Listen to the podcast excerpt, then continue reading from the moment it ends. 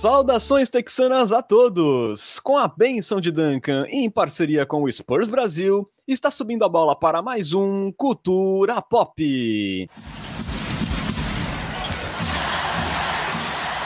Sejam bem-vindos ao episódio 69 do seu podcast em português sobre o San Antonio Spurs, que hoje chega para fechar a conta e passar a régua na temporada do Alvinegro, que terminou lá com uma derrota no play-in para o New Orleans Pelicans. É, vamos aí avaliar o desempenho de cada jogador, discutir se o Dejounte Murray foi injustiçado no MIP e também comentar o que foi bom e o que foi ruim nesse ano do Spursão. Meu nome é Renan Bellini, falando diretamente de Santo e São Paulo. Estão comigo nessa, voltando a formar nosso tradicional Big Tree paulista texano, os meus amigos Bruno Pongas e Lucas Pastore. Buenas noches, Bruno. E aí, já tá com saudade de ver o Spurs jogar? Não. É, boa noite, Renan. Boa noite, Lucas Pastore. Mentira, eu tô com um pouco de saudade sim. Tô empolgado aí para ver o que a gente vai conseguir nesse, nesse draft, ver se vai pintar aí um talento geracional.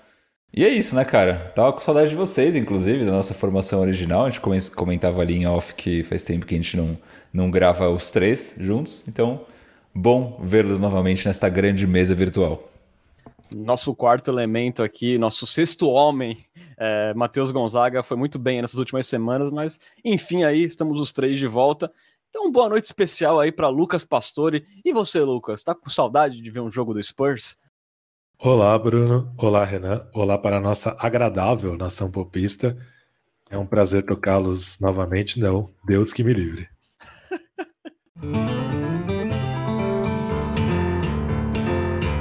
E antes da gente começar nosso papo, né, lembramos sempre que você pode apoiar o Cultura Pop e virar um Coyote Premium. E veja só, sai de graça se você já for um cliente do Amazon Prime. É só entrar no nosso canal da Twitch e escolher a opção Assinatura Prime, que você vai ganhar acesso a benefícios exclusivos sem nenhum custo adicional na sua assinatura. E caso você não tenha o Amazon Prime para associar lá na Twitch, com apenas R$ 7,90 mensais, você também pode colaborar com o Culturão e ter acesso a tudo isso. Então, um valor aí mais barato que uma coca de 2 litros. Não perca essa chance de virar um Coyote Premium. Inclusive, Renan, a gente, sobre isso, a gente tem uma meta ali na Twitch, né? É, é, uma, é uma previsão, né? Que com 40 inscritos, a PIC 1 vem. Então a gente está com 32, faltam 8. Se a gente chegar em 40, o Spurs vai ser agraciado aí com a PIC 1 no próximo draft.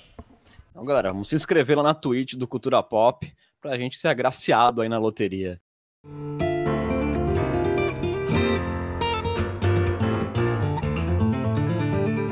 Bom, começamos aí o nosso balanção da temporada, né? Atribuindo notas de 0 a 10 aos principais jogadores do nosso elenco. É, cada um aqui de nós três vamos dar uma nota, depois a gente vai fazer uma média é, e aí vamos atribuir o resultado final ao jogador, né? Então vamos começar aí pelo líder, né? Claro, não podia ser diferente. DeJounte Murray, finalista do prêmio do jogador que mais evoluiu na temporada, e não foi por acaso, né? Ali depois da saída do DeMar DeRozan, nessa temporada, o DeJounte ganhou mais protagonismo e teve um salto expressivo de desempenho na parte ofensiva do jogo, especialmente. Como dizem aí as suas médias, né? É, em relação à temporada passada, a média de pontos do Murray subiu de 15,7 para 21 por partida. A média de rebotes foi de 7,1 para 8,3 e o salto mais expressivo foi em assistências, ali no qual o nosso rejunte foi de 5.4 para 9.2 por partida. E ali na parte defensiva, ele ainda teve dois roubos de bola por partida e foi o maior ladrão de bolas de toda a NBA na temporada. É... Brunão, qual aí é a sua nota para breakout season de John T. Murray, se é que podemos dizer assim? Antes, antes do Bruno falar, Queria ter uma discussão aqui em on, para nossos ouvintes entenderem, só para eu entender. Uma temporada nota 10 é uma temporada Giannis Antetokounmpo, Nikola Jokic, Joel Embiid? Ou uma temporada nota 10 é uma temporada em que o jogador usou todos os recursos que ele tinha para usar? Eu acho que dá para encontrar um meio termo aí, sabe? Você estabelecer qual é a nota de partida de cada jogador e se ele conseguiu cumprir aquilo. E se ele conseguir fazer algo a mais do que aquilo, ela pode subir um pouco mais. Mas eu, por exemplo, não tenho nenhum 10, já dando um spoiler aqui na minha lista. Para mim é tipo, é, dentro do que era esperado, se ele fez abaixo, cumpriu ou se ele foi acima. Se ele foi acima, para mim é 10. Se ele cumpriu só a expectativa e tudo bem, tipo, sei lá, uns 8,5, não sei. E se foi abaixo, aí a nota que você quiser. Mas aí vamos aliar o critério. Ou cada um tem ah. o seu critério também, foda-se. Ou, ou cada um tem seu critério. Então, os critérios são questionáveis até nas premiações da NBA, por que, que o nosso não pode ser também, né? Então, bora lá, Bruno. Então, começando por você, qual é a nota da Breakout Season do Rejuntão? Bom, seguindo aí a minha, a minha filosofia de notas, né, de dar uma nota boa para quem teve uma temporada acima da expectativa, eu daria aí uma nota 9,5 para o, o nosso DeJounte Murray.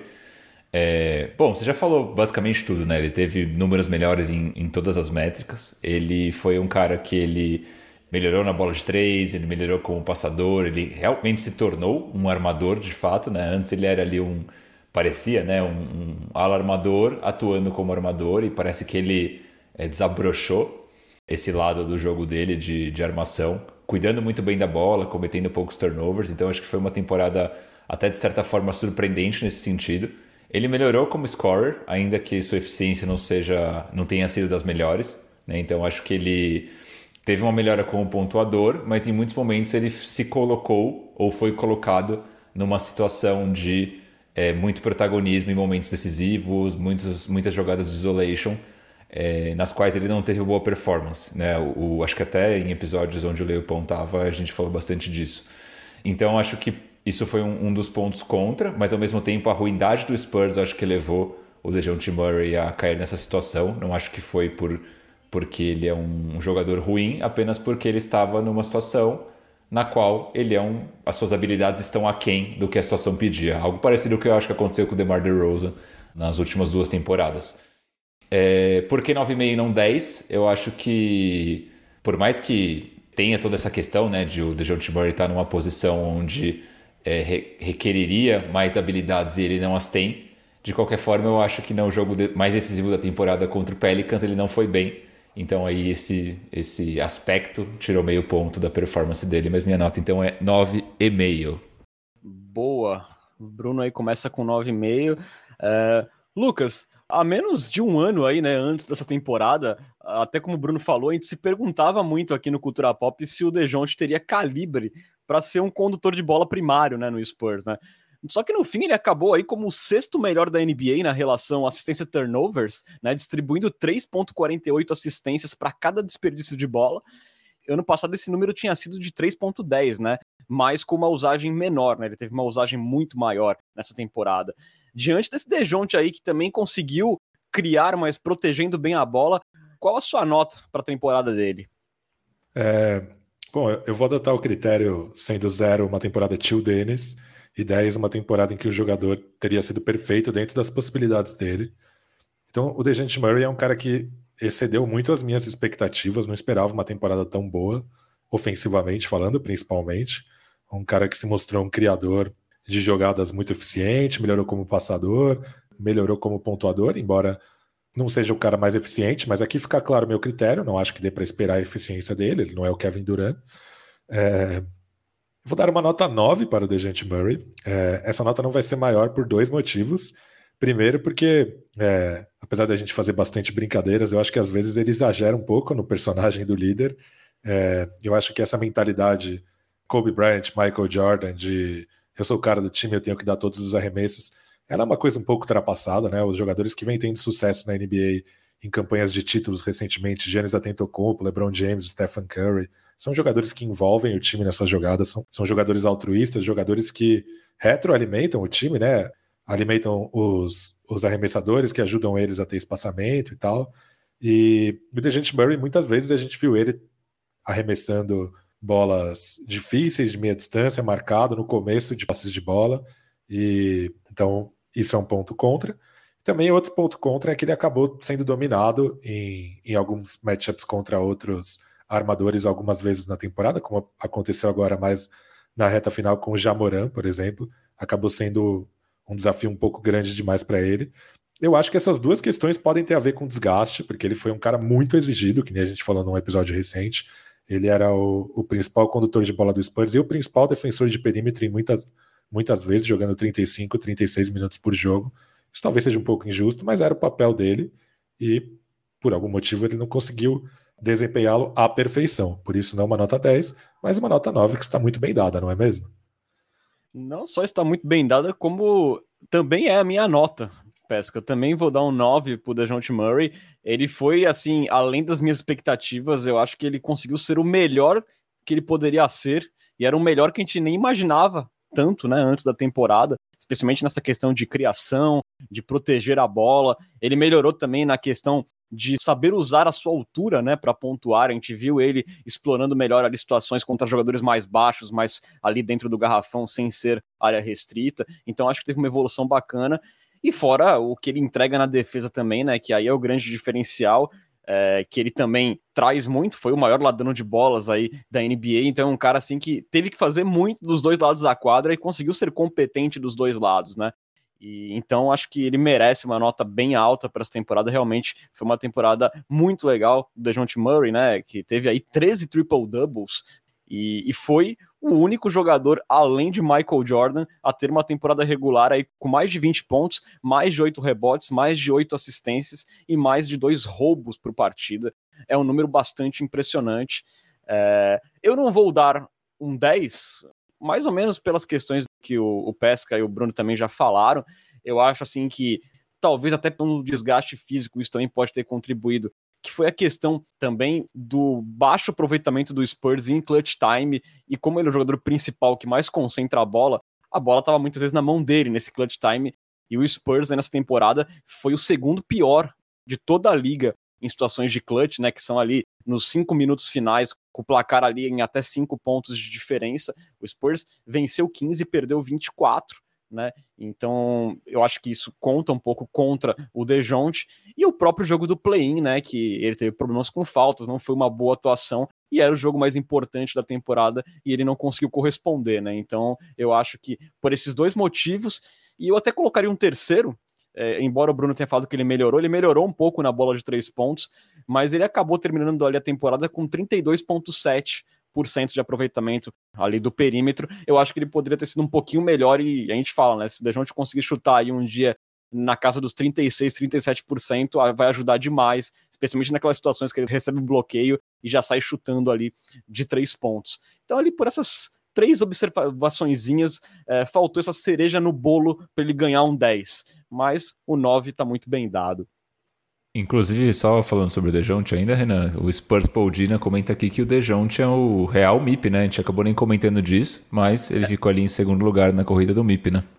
Exatamente, mas vamos comentar agora, já que o Spurs Poldina soltou essa. E aí, senhores, o Dejounte Murray, vou começar pelo Pesca, é o verdadeiro MIP dessa temporada?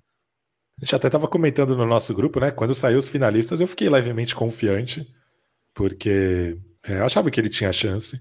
É, mas lá atrás, aqui no, no Cultura Pop mesmo, quando a gente estava fazendo nossas prévias de MIP, eu falei que, como recentemente, o MIP não é mais o jogador que mais evoluiu, é o jogador que chegou a um nível estrelar, né? O Gênesis Atentocumpo teve na conversa até pouquíssimas temporadas atrás.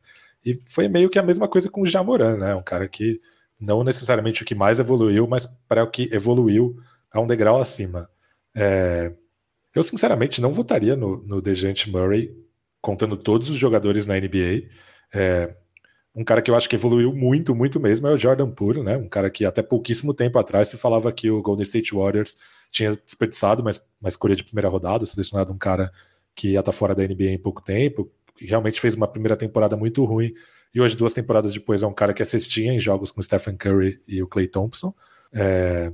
Mas no fim das contas, foi frustrante a derrota para o Jamoran, justamente porque esse talvez seja o prêmio mais subjetivo da NBA e é difícil entender quais são os critérios. Mas acho que uma segunda posição ali está bem entregue para o Dejante Murray, né? É...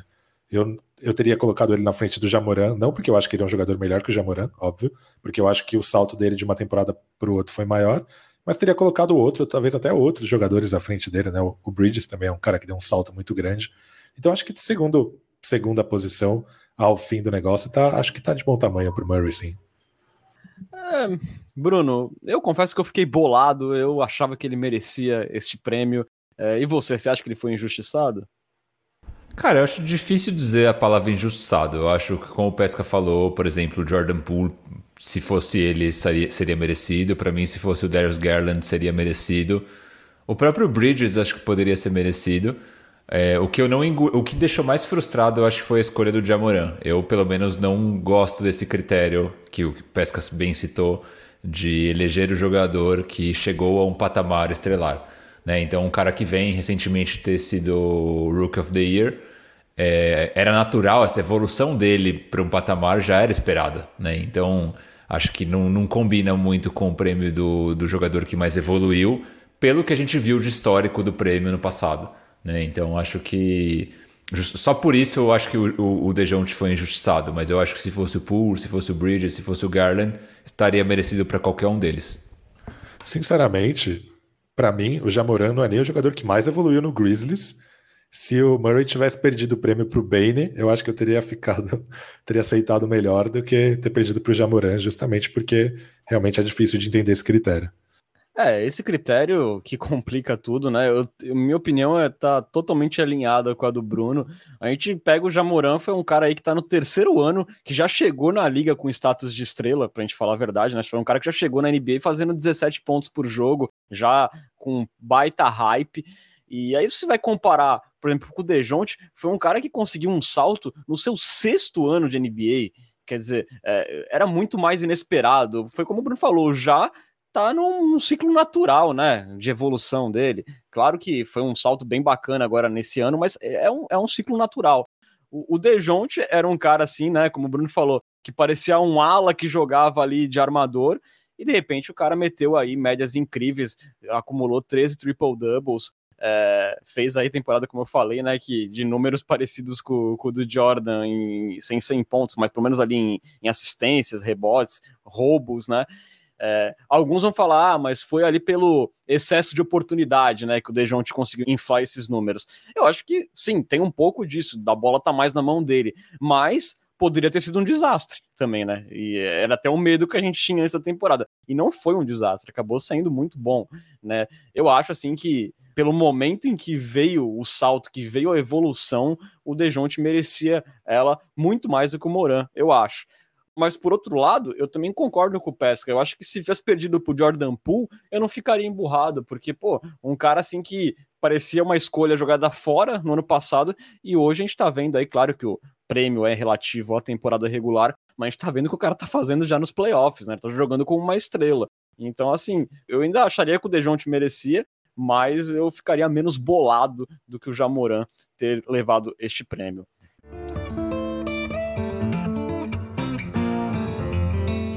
Bom, vamos falar agora do Keldinho Johnson, que teve aí 17 pontos por partida, 6 rebotes, 2.1 assistências por partida e 1.2 turnovers, né? Ele subiu ali a média de pontos em 4 pontos, né, em relação à temporada anterior.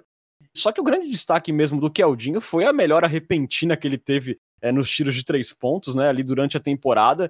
E ele acabou terminando essa temporada regular com mais do que o dobro de tentativas da temporada anterior, né? Na temporada 2020-2021, ele teve ali 181 tentativas de três pontos e converteu 60, um aproveitamento de 33%. E já nessa temporada 2022, ele tentou 399 bolas de três pontos e converteu 159, um aproveitamento de 39,8%, né? Quase ali 40% dos três pontos. Algo que, Bruno, a gente não imaginava do Keldinho, mas você acha que só por esse aspecto de três pontos ele merece aí uma nota alta nessa temporada? Cara, eu acho que sim. É, eu acho que o Keldon, pelo menos aí seguindo meu critério, ele superou as expectativas que a gente tinha, né? E esse aproveitamento nas bolas de três, a sequência de jogos que ele teve ali, a partir principalmente da segunda metade da temporada, mostram que de fato houve uma evolução. Acho sim que tem vários pontos no jogo do Keldon que ainda são buracos. É, acho que a gente até falou disso em alguns dos episódios é, finais da temporada, né? Que a gente falava sobre o quanto é fácil é, anular o jogo do Keldon Johnson, porque ele é um cara que ele tem poucos recursos. Ele é um cara que ele bate para cesta na base da peitada, na base da força, e ele é um cara que ele mete bola de três livre. Mas ele não é um cara que mete bola de três é, se movimentando, criando seu próprio arremesso, saindo de um corta e dando um chute. Então, assim, ele é um cara que ainda tem muitas limitações. Se você cola um defensor bom nele, é um cara que fica muito limitado. E a gente viu isso no jogo do play-in, por exemplo. Então, assim, é, o começo da temporada do Keldon foi muito ruim. A gente até chegou a discutir isso lá atrás, né? Tipo, puta, Keldon Johnson, mão de pau, não vai evoluir nada nessa temporada. Mas aí do nada ele deu um salto. Não sei, ninguém sabe o que aconteceu, mas aconteceu. É, e eu acho que por essa evolução, de certa forma, me surpreendeu. Então eu vou dar um 8,5 para o Keldon Johnson. Não vai ser um 10, porque por mais que ele tenha evoluído num aspecto do jogo que é muito importante, o jogo dele ainda tem muitos buracos. Então acho que isso justificaria aí um ponto e meio tirado. Boa. E você, meu queridíssimo Lucas Pastore, você também viu com bastante alegria essa temporada aí do Keldon Johnson? Antes de responder, só um, um acerto aqui, a nossa média é 6? Fez uma temporada exatamente medíocre, ele foi nota 6. Eu fui, na, eu fui na medíocre na 5 mesmo, cara. Eu fui aquele, aquele jurado ranheta, cara. Tá bom. A temporada é completamente medíocre é uma nota 5, então. Isso. Ok. Então, respondendo a pergunta agora, a temporada do Keldon Johnson, ofensivamente, foi bem melhor que eu esperava, principalmente por causa desse salto na bola de três. É um cara que ajuda a desafogar o ataque. Com certeza o salto do Dejante Murray tem a ver com isso também, porque se, se o Dejante Murray, além do Potter, jogasse com mais um não chutador no quinteto titular, ele teria muito menos espaço para operar. Ainda teve o Derek White, né, que chutou muito mal essa temporada, principalmente no começo dela. É, mas, do outro lado da quadra, o Keldon Johnson é um cara muito decepcionante por causa das ferramentas que ele tem, da combinação que ele tem de envergadura, força, mobilidade. É um cara que chegou à NBA credenciado como um defensor e é um cara que não mostra evolução desse lado da quadra. Então, como eu acho que o salto dele ofensivo foi um pouco mais representativo do que a, o quão decepcionante ele é defensivamente, eu vou dar uma nota 6,5 para o Keldon Johnson. Tá aí então a nota do Pesca, né? É, Nossa, ainda o Lucas Pastore é o professor rigoroso, né? É, o Lucas Pastore vai ser aquele jurado lá do Rio de Janeiro, do Carnaval do Rio, que forçou eles a colocarem descarte na, na apuração, porque ele colocou as notas lá embaixo, e aí foi uma revolta geral, né? Boa, bom ponto, cara. Vamos descartar a menor e a maior nota do, dos jogadores aqui.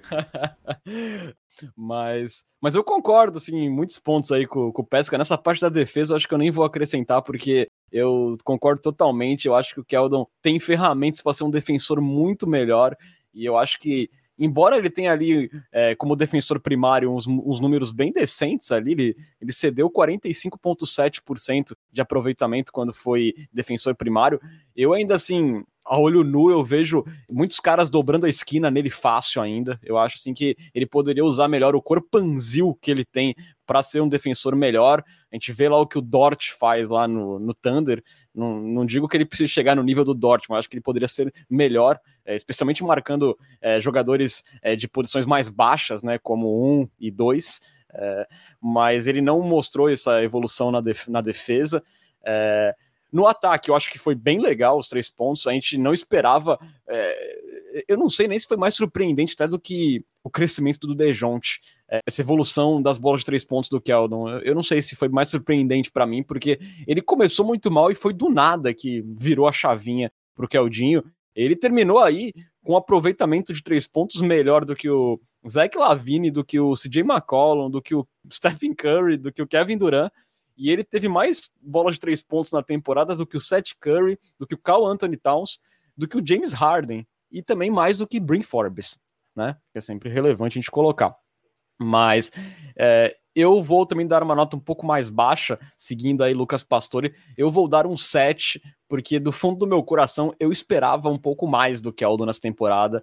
É, não só na parte defensiva, eu achava que ele poderia também ter trazido coisas mais interessantes no lado ofensivo da bola. Ele ainda é um jogador assim muito anulável, eu acho, no ataque, com poucas é, ferramentas para variar o jogo. Um cara que ainda não consegue é, levantar a cabeça quando ataca um close-out para achar uma assistência, para achar um companheiro. É, criar o próprio chute, esquece, está muito distante disso ainda. O, as bolas de três pontos dele, como o Bruno falou, vem ali de muito catch and shoot. É, então acho que eu estava esperando um pouquinho mais ofensivamente do Keldon também. Então vai ficar aí com nota 7 para o Keldinho. Gastou. Ah, olha aí. Antes de gastar, só recapitulando as notas aqui, né? DeJounte Murray ficou com uma média 9.17 na liderança, né? Como, como bem merece o nosso líder. E Keldon Johnson com 7.33 de média. Quem gastou? Boa. Matheus Gonzaga, o Leio-Pão, o sexto homem, o consagrado, gastou 3 mil esporas para pedir para o Bruno comentar o BBB. Pela última vez, né? Inclusive, porque acabou a edição, graças a Deus, edição horrível, horrenda. É... Não vi a hora de acabar, aquela desgraça. E não sei nem o que te dizer, né? Teve um, um final traumático por uma edição péssima, né? Que, Quem ganhou? Arthur Aguiar, chato, Nossa. insuportável, irritante, reclamão. E em segundo lugar ficou o PA, que é um carisma, é o Caldinho da edição. Então dá para ver que o brasileiro vota mal por natureza. É isso que eu tenho a dizer sobre essa edição. Aqui o Rafael CX ele fala que a gente tá pegando pesado com o Keldinho. É, talvez um pouco, né? É, Porra, eu dei 8,5 pro Keldinho, pô. É, ó, vocês têm o Bruno pra se apegar aí. Eu e o Pesca estamos mais ranhetas hoje. É, inclusive é... eu tô é. otimista da, da, da noite, tô... tá roubando meu posto, né, de otimismo Exatamente. aqui no, no Cultura Pop. Bom, vamos seguindo então falar agora de Devin Vassell, que nessa temporada, especialmente depois da saída do Derek White, né, via troca, teve aí um aumento considerável na sua minutagem, né? Jogou 27 minutos por partida, é, mais 10 do que na última temporada, né? E teve ali 12 pontos por partida, um aproveitamento de 42,7 nos tiros de quadra, um pouquinho baixo, 36% dos três pontos, evoluiu aí em 2% em relação à última temporada, além de quatro rebotes, duas assistências e 1.1 roubos de bola por partida. É...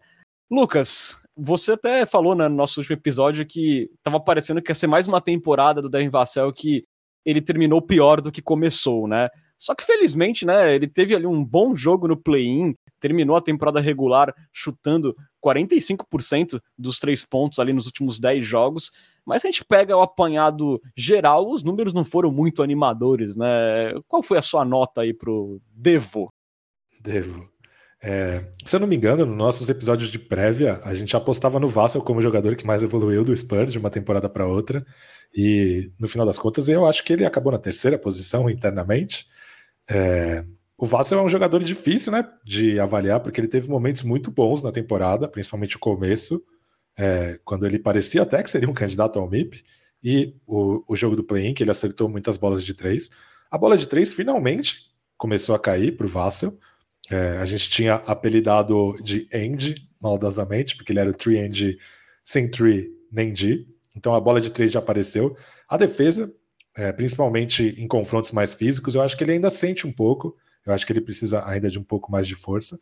Mas não dá para negar que ele melhorou em relação à temporada passada. Ele melhorou, talvez não tanto quanto a gente esperava, mas a gente também não pode transformá-lo em vítima do próprio sucesso, porque ele começou a temporada muito bem e não conseguiu manter. Por outro lado, ele claramente tem algumas bandeiras amarelas, como a questão física, sobre isso, né, de começar bem duas temporadas e depois ter dificuldades para manter esse ritmo. É, ele é um cara que talvez de todos os jogadores do Spurs que jogam minutos importantes no perímetro. Ele talvez seja o cara que tem o drible menos fluido. É, ele demora para comandar um pick and roll. Ele não consegue atacar muito bem é, defensores mais lentos. E ele apostou muito, mas muito mesmo, em bolas de meia distância marcadas na temporada. E o aproveitamento dele realmente não é bom. Você acabou de falar, né, do aproveitamento dele de arremessos de quadra. E isso fica ainda mais evidente porque o aproveitamento dele nas bolas de três é bom. Então, realmente, o aproveitamento dele, a partir do momento que ele pisa dentro do perímetro, não é, não é bom. Então eu vou adotar uma linha parecida com a do Keldon Johnson, um jogador que eu acho que foi um pouco acima da média, e vou repetir a nota 6,5 para o Vassel. Boa. É, o Bruno, antes aí de a gente de eu passar para você, né? O Lucas falou da parte defensiva, um, um, alento que a gente teve assim, né? Foi que no jogo contra o Pelicans ele foi o único cara ali que conseguiu segurar alguém na defesa, assim, né? Ele conseguiu limitar o CJ McCollum a 0 de 3 arremessos, o Ingram a 1 de 3, e contando todos os jogadores do Pelicans lá no play-in, ele limitou, quando foi marcador primário, limitou o adversário a 1 de 10 nos arremessos, né? Então ele deu ali uma, uma luz de que ele pode ser um defensor competente e também deu, né, alguns, alguns lampejos de que ele pode ser algo mais no ataque. É, qual que é a sua nota aí pro, pro Vassel? Eu vou dar uma nota 7 pro Vassel. Eu acho que a temporada dele foi um pouco abaixo da expectativa que eu tinha. Né? Eu imaginava um salto de evolução um pouco maior, se comparado ao que de fato existiu. Principalmente no ataque. Eu acho que na defesa ele é um cara sólido, não é ainda um, um, grande defensor mano a mano, mas ele é um cara que ele consegue incomodar, principalmente porque ele tem muita envergadura. É, é rápido também. É, mas ofensivamente é um cara que ainda deixa a desejar. É né? um cara que ele oscilou muito na temporada também. Então ele teve muitos altos e baixos. Acho que é normal isso, obviamente, para um, um jogador que está tá na sua segunda temporada. É, mas ao mesmo tempo, os baixos dele foram bem ruins. Né? É, eu daria uma nota 6 para o Vassell, só que essa, essa reta final de temporada ela deixou uma impressão positiva. E esse jogo contra o Pelicans também deixou uma impressão positiva. Assim como eu descontei ali do Murray pelo jogo decisivo, eu vou dar aí uma bonificação para o Vassell, não só pelo jogo decisivo, mas também pela reta final. Então é um cara que eu acho que ele não necessariamente cumpriu a expectativa que eu tinha, mas ao mesmo tempo eu acho que ele deixou bons sinais pensando na próxima temporada. Então minha nota é 7. É, eu concordo, Bruno, que ele deixou aí bons sinais. Eu acho que ele é um cara que, que pode evoluir ofensivamente, se tornar um jogador interessante aí. Acho que ele tem altura, é, pode melhorar esse drible aí. Ele tem um, tem um jogo também, quando fica de costas para a cesta, é interessante. É, mas eu confesso que eu esperava um pouco mais. Eu não sei se é injusto da minha parte, porque ele está no segundo ano, ou talvez seja só é, o índice Halliburton, né, que, que possa estar me, me deixando um, um pouco mais criterioso, é, mas minha nota vai ser 6 para o Devin Vassell, porque eu também esperava um pouquinho mais dele no ataque, é, esperava um pouquinho mais de consistência. Eu fiquei muito empolgado depois que o Derek White saiu, porque eu achei que ele realmente é, ia deslanchar ali nessa segunda parte de temporada, né, após a trade deadline, e ele começou bem ali no primeiro jogo, mas depois ele começou a oscilar muito, não conseguiu manter uma consistência. Teve esse ponto positivo no final da temporada, mas para quem esperava que ele ia ser o nosso most improved player do Spurs, né, é, eu saí um pouco decepcionado, e eu acho que especialmente pela porcentagem dos três pontos, né? Porque ele foi um cara que chegou na NBA com esse selo de chutador, né? E a gente pega na temporada passada, ele chutou 34%, nessa 36%. Eu acho que ele precisa chutar melhor. O Spurs depende muito. É, a bola de três pontos foi um termômetro muito grande do Spurs na temporada, né? É, quando o Spurs é, venceu ou empatou ali o duelo no perímetro, né, com o adversário, o Spurs venceu 21 dessas partidas e perdeu 18. Quando o Spurs foi superado no perímetro, o Spurs venceu só 13 e perdeu 30, né? Então, assim, se umas bolinhas do Vassal tivessem caído mais essa temporada, talvez o Spurs tivesse mais algumas vitórias aí eh, no final das contas. Então eu fiquei um pouquinho, é, foi um pouco abaixo das minhas expectativas, embora eu não, eu não saiba se elas são exatamente justas. Mas enfim, minha nota é 6 para o Devin Vassell. Sobre o Vassell, o Leopão comenta aqui no, no chat, né, que o Vassell nas métricas avançadas foi o terceiro melhor jogador do time, que ele ficou atrás ali do deus dos analytics, Jacob Purtle, e do nosso líder, Dejounte Murray. Então fica aí a informação do Leopão. Boa. Seguindo aqui a ordem de posições, senhores, vamos passar pelo nosso queridíssimo, que não era tão querido no começo da temporada, mas acabou até que se tornando o falso alto, Doug McDermott, que terminou a temporada com 11,3 pontos por partida, 42% de aproveitamento na linha dos três pontos, jogando aí em média 24 minutos por partida. Bruno, qual a nota aí para o Doug? Cara, eu vou ser curto e grosso aqui com, com o Doug McDermott, eu vou dar um 6,5 para ele. Eu acho que ele cumpriu a expectativa e ainda até um pouquinho a mais do que a gente esperava. A gente esperava que ele fosse ser um cara que traria espaçamento de quadra, para o San Antonio Spurs. Ele trouxe isso de fato, mas eu acho que ele contribuiu até mais ofensivamente do que a gente esperava. Defensivamente ele foi ruim, mas a gente já sabia que ele ia ser ruim, então aí não, não mudou muita coisa. Mas eu acho que essa contribuição ofensiva no, nesse lado da quadra é, foi legal, ajudou no espaçamento, de certa forma. Então aí 6,5 fica justo para o nosso Dolgão. Ali naquelas situações né, de corte para sexta, ele se mostrou muito bem, né? Sendo ali um desafogo em muitos jogos. É, e fez falta quando ele não esteve no ataque do Spurs. É, e para você, Lucas, qual a nota do Doug McDermott? É, Eu concordo que ele cedeu um pouco as expectativas tecnicamente. É, ele é um cara que finaliza muito bem perto da, da cesta. Arremessou muito bem, foi o melhor arremessador do Spurs na temporada e, como era de se esperar, foi uma verdadeira peneira na defesa. É, a questão que vai me impedir de dar uma nota um pouco mais alta para ele é a questão da durabilidade. Ele jogou só 51 jogos é, na temporada, foi a temporada que ele menos jogou desde a temporada de novato. Não sei se parte disso estrategicamente, eu acho que não, porque, como a gente falou algumas vezes, o Spurs realmente não estava tancando. Se o Spurs quisesse ser poupar jogadores estrategicamente, cá entre nós não seria o McDermott, né? Então eu vou dar uma nota 6.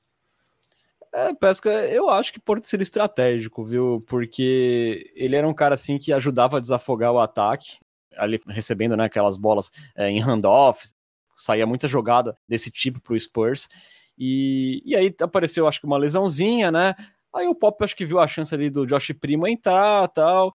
É, talvez o Pop tenha priorizado o desenvolvimento, é, continuar jogando para ganhar, mas com mais moleques em quadra. Eu acho que pode ser estratégico, mas é um ponto esse lance da durabilidade. De qualquer forma, eu vou dar um 7 aqui para o Doug McDermott, porque eu acho que ele cumpriu tudo o que se esperava dele e conseguiu até ser um pouquinho melhor do que se esperava. Então eu vou de 7 para Doug McDermott.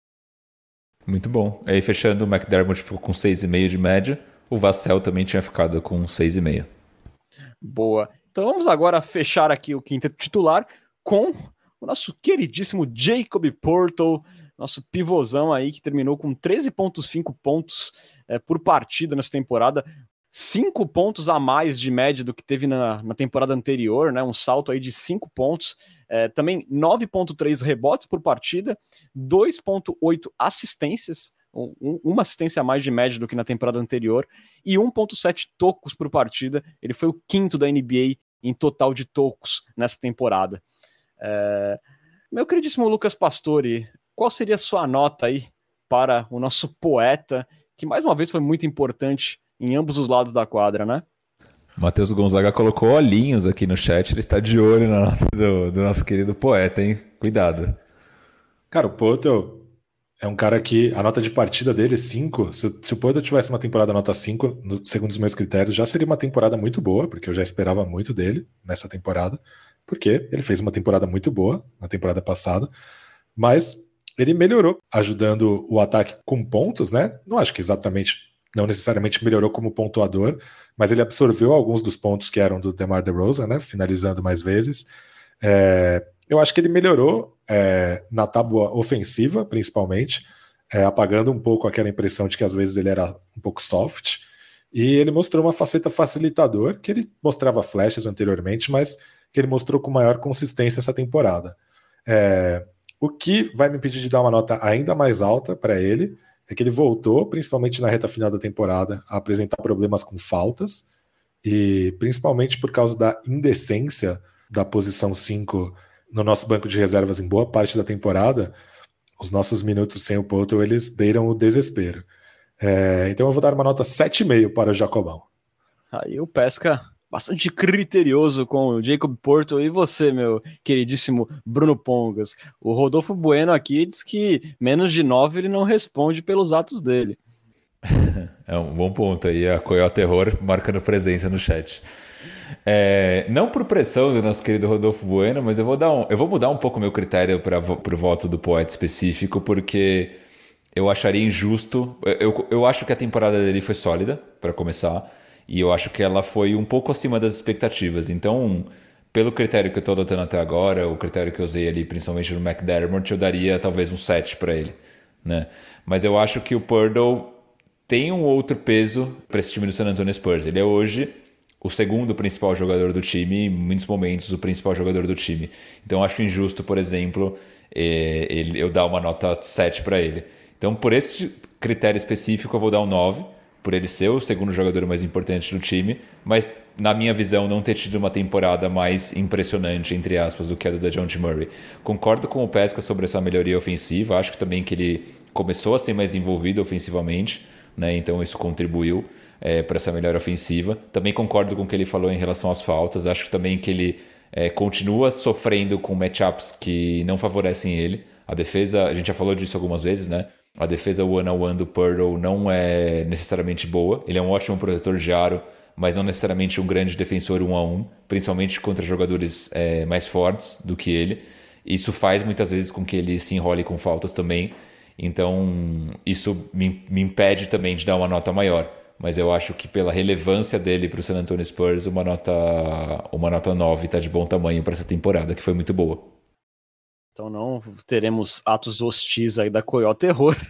É, um outro ponto que eu colocaria aí como negativo do Porto, eu acho que foi a linha de lance livre, né? Ele terminou a última temporada chutando melhor lance livre. Eu lembro que ele chegou ali né, no último recorte da temporada próximo dos 70%, e nessa temporada ele voltou ali a chutar 49,5% da linha de lance livre, inclusive sendo levado de propósito para a linha de lance livre, né? Sofrendo hack em alguns jogos, né? Então acho que eu talvez esperasse que ele voltasse um pouquinho melhor no lance livre, mas isso é pouca coisa, não, não afeta muito a minha nota. É, minha nota para o Porto é 8,5, por tudo isso que vocês já falaram, da importância dele na defesa mas também no ataque, né? É, aqui a cota Leio Pão do, do dia, a cota Matheus Gonzaga, né? É até um número que ele trouxe no último episódio, né? Falando sobre a importância do Porto no ataque. É, o offensive rating do Spurs com o Porto em quadra é de 117,6 pontos por 100 posses de bola. Sem o Porto, esse número cai para 109,2 pontos por 100 posses de bola. E o Leopão, né, passa aqui para a gente que naquela métrica avançada chamada RAPM, que basicamente ele pega a contribuição do jogador para o net rating do time, o Porto foi o sexto melhor de toda a NBA na parte ofensiva e o décimo primeiro na parte geral, né? Então ele foi um cara assim elite, é, contribuindo para o Spurs pontuar mais e também ajudando demais na defesa. É, a gente pode ter um exemplo disso no próprio jogo do play-in, que o Spurs sofreu muito sem ele nos dois lados da quadra, tanto que com o Porto em quadra, o Spurs venceu por quatro pontos do Pelicans quando ele esteve em quadra, né? Então foi ali um, um bom exemplo do quão ele é importante dos dois lados da quadra. Então eu dou aí a minha nota 8,5 para o Porto. Não é 9, porque eu dei 9 para o DeJounte Murray. Eu acho que não poderia ser igual ao DeJounte Murray. O DeJounte Murray foi o MVP do Spurs na temporada. Então fica aí 8,5 para o Poeta.